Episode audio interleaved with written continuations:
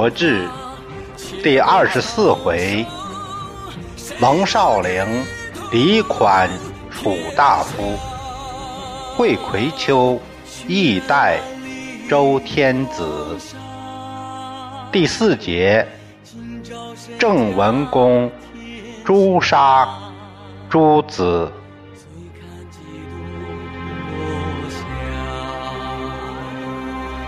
泪洒谁家铠甲？你兵我马，女子写信。上回说到公子华，因为怕齐桓公在宁母会盟，给自己难堪，他实在是不想去。舒詹也催他赶紧启程吧，要不迟到了。更麻烦，公子华更讨厌这个老头了。他就想着怎么能让自己全身而退呢？等他见到齐桓公，示意要和桓公单独有话要说。左右退下以后，公子华对齐桓公说：“郑国之政，皆听于谢氏。”孔氏、子仁氏三族，他说这三族啊，谢氏就是叔詹，孔氏呢就是孔叔，也叫赌叔，子仁氏呢就是公子羽之后师叔，这三族。陶蒙之意，三族者，始主之。若以君侯之灵除此三臣，我愿以正辅其，比于附庸。公子华就把郑国三良都说成是拒敌齐国的主谋，名义是除三家，实际上最后一句露出真正的意图。要弑君夺权，情愿做齐的附庸，其实就是儿臣，请齐做后盾。齐桓公认为这力不小啊，就表示感兴趣。他转脸儿把管仲找来了。把公子华的意思讲给管仲听，管仲的脑袋摇得像拨浪鼓，不可不可！诸侯所以服其者，礼与信也。子坚复命，不可为礼；以好来而谋乱其国，不可为信。且臣闻此三族。皆贤大夫，正人称为三良，所贵盟主顺人心也。为人自成，灾祸必及。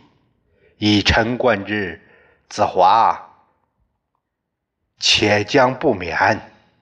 君妻勿许。那怎么能行呢？诸侯凭什么都敬服咱们呢？那是礼和信。做儿子的违背父命，暗地使坏，这有悖于礼。本来大家都是从和谐的愿望出发来聚会的，怎么能内生阴谋呢？有这不可告人勾当，那不可以。臣。我早就听说正有三良。作为盟主，最可贵之处要顺应民心。如果违背大家意愿胡搞，那乱子就平不过来了。以臣观察，这子华自己都难保，你可别答应和他合作什么事儿啊！桓公虽然有时候心贪。但他这点好，能听得进管仲的劝。当他再见到公子华，世子所言称国家大事，似子之君志，当于继之。你给我说的事儿啊，都是国家大事啊。等你爹来了，我再和他沟通一下。公子华一听，满脸通红，吓得通身是汗。那还那还不通身是汗？就这样，他告辞回国了。这个公子华为什么这么恨三娘呢？原来呀。这公子华和他弟弟子臧都是狄夫人所生，夫人当初很受宠，就立了子华为世子，到后来又立了两位夫人，这两位夫人都有儿子，狄夫人渐渐就失宠了。郑伯移情别恋，狄夫人没多久就病死了。南燕，就是现在的河南卫辉，吉氏之女也嫁到了郑，送进了宫中。还没有见郑伯呢，他在夜里做了个梦，梦见。一个帅哥手里拿着一束兰草，对妓女说：“余为伯条，乃尔族也。今以国相赠尔为子，以昌尔国。我是伯条，你祖宗，你先祖。现在呢，我把这国兰香草。”啊，送给你，作为你的儿子，以昌盛你的国。说完就把兰草给他了。等他醒了，满屋都是那个香草味儿，他就把自己的梦讲给同伴听。这个很有意思。其实呢，这个应该倒过来就有道理了。我们尝试说。有屋里有什么环境，可能会引起一个相应的梦。这个我们都曾经有过这样的，呃，算是感应吧。他醒了是满屋是香草味儿，应该是满屋香草味儿引起他这个梦，这样这样是 是合理的。咱且不管这个。他就把自己的梦啊讲给同伴听，大伙都跟着开玩笑呀，那当生贵子啦。刚好这天郑文公入宫，一眼就看中了这个妓女了，左右不由得相互看了看，笑了。文公不知道怎么回事啊，一问才知道啊。还有这回事啊？他说：“这是好兆头啊，那我就成全你吧。”命人采了一些兰草配在他身上，并且夜里让他半价侍寝。过了一年，生下一个儿子，就取名叫兰。吉女也渐渐的受宠，称为燕吉。世子华看到老爸一会儿喜欢这个，一会儿喜欢那个，生下的弟弟都对自己构成了威胁，他就私下找舒詹商量这事儿。舒詹说：“得失有命，子亦行孝而已。”其实是劝他不要想那么多，做好自己，做儿子的。就守好孝道就行了。他转身又找孔叔，这孔叔也是这样劝他：子华就认为这是不帮他，很不高兴。他兄弟子张呢，爱奇装异服。有一回，他把那个玉鸟的羽毛做成个帽子，做成个冠，就是戴在头上，招摇过市。玉鸟什么呀？就是那个鹬蚌相争那个那种鸟啊，华丽的羽毛吧。师叔看看到这个子张戴这个帽子了，就劝他不要这样搞，非礼之福也。子张就把这事儿对他哥子华说了，子华对师叔也就反感。就这样，三个大夫都得罪了子华。管仲相当讨厌郑子华的为人，就故意把公子华对齐桓公的话泄密给郑国人。等公子华回到国内，郑文公早就知道了公子华在手指做的事儿了。公子华认为还是天机呢，他寻思你齐不帮我，那我还是让我老爹跟楚国干吧。于是他对郑文公说：“齐侯深怪君不亲行，不肯许成，不如从楚。齐侯啊，还是不原谅你。”说你没亲自来，没诚意，我们还是跟着楚国干吧。他编了个这样瞎话。郑伯没见子华就一肚子气，现在又听到他这样编瞎话，他大怒：逆子急卖五国，尚敢谬税也！你这个不孝的东西，差点儿让你把国给我卖了，现在还敢编瞎话！来误导我，说着，让左右把公子华关进了小黑屋。公子华在小黑屋里关着，他知道这回是大难临头了。哎呀，还是想法跑吧。他把那墙搞了个大洞，那时候也好搞，也没什么水泥，那那墙甚至是说说土墙。搞搞了个洞，他想跑，让看守发现了，报告给郑伯。郑伯正在气头上呢，不思悔改，还想跑，给我杀了！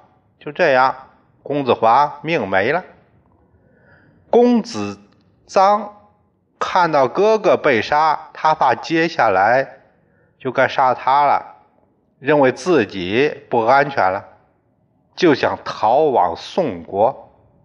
结果没跑得掉，郑伯派人追上来，当即杀死。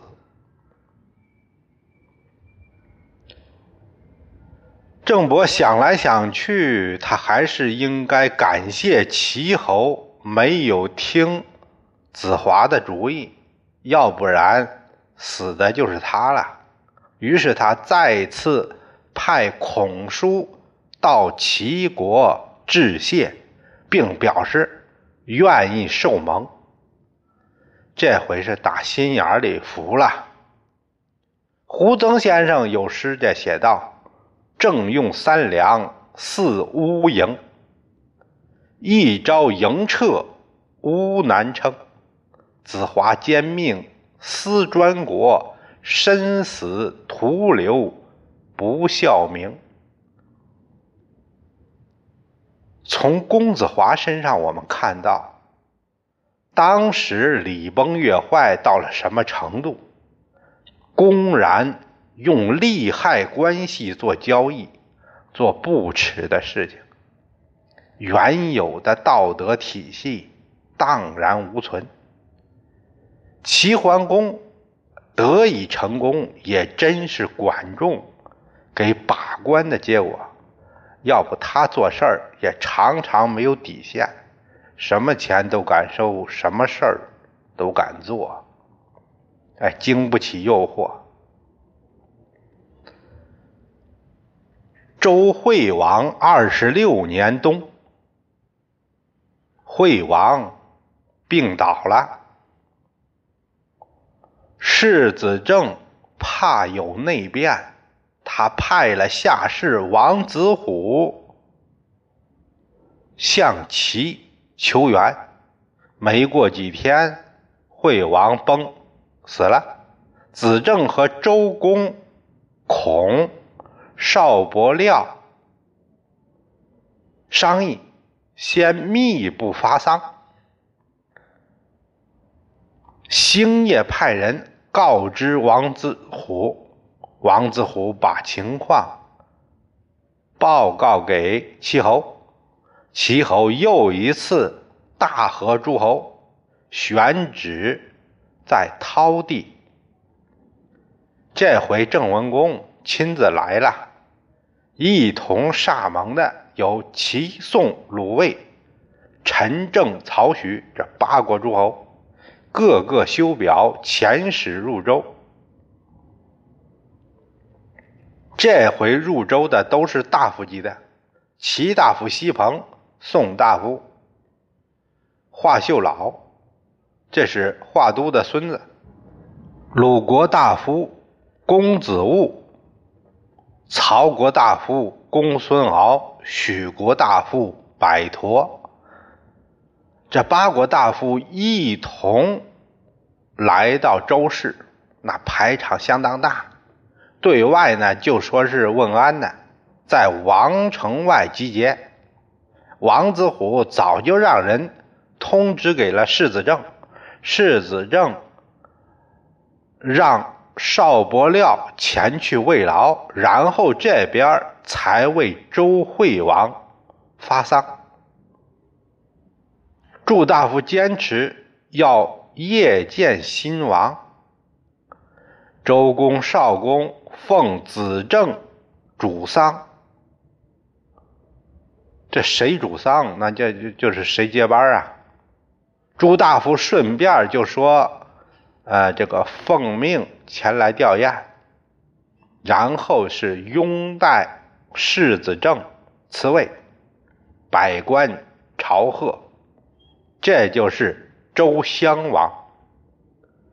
惠后和叔代没能找到下手的机会，他一看大势已去，也就不敢再作声了。到了明年，周襄王改为元年，传谕各国。那时候也只能是这样做，派人到处送信儿，然后就是通报这周王室的情况。现在呢，就是通过广播，然后一播放就行了。周襄王元年春季。这仪式完毕，襄王让周公孔把座，也就是祭肉，赐给齐侯，以表示对他义代之功的表彰。齐桓公早就得到信儿了，这肉不能我自己偷着吃，得给大家显摆一下，周王赐的肉啊。于是他又一次在葵丘大和诸侯，在去葵丘的路上，齐桓公和管仲谈到了自己继承人的问题，他相当感慨：我能解决人家的事儿，现在轮到我了，我该让谁？来做接班人呢？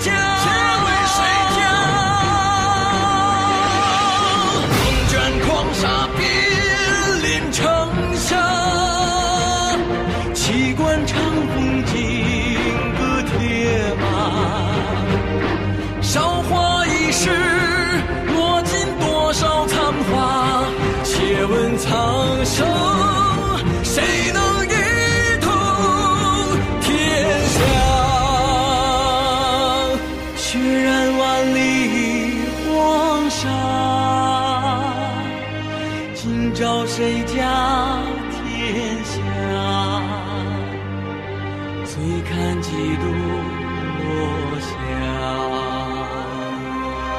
泪洒谁家铠甲？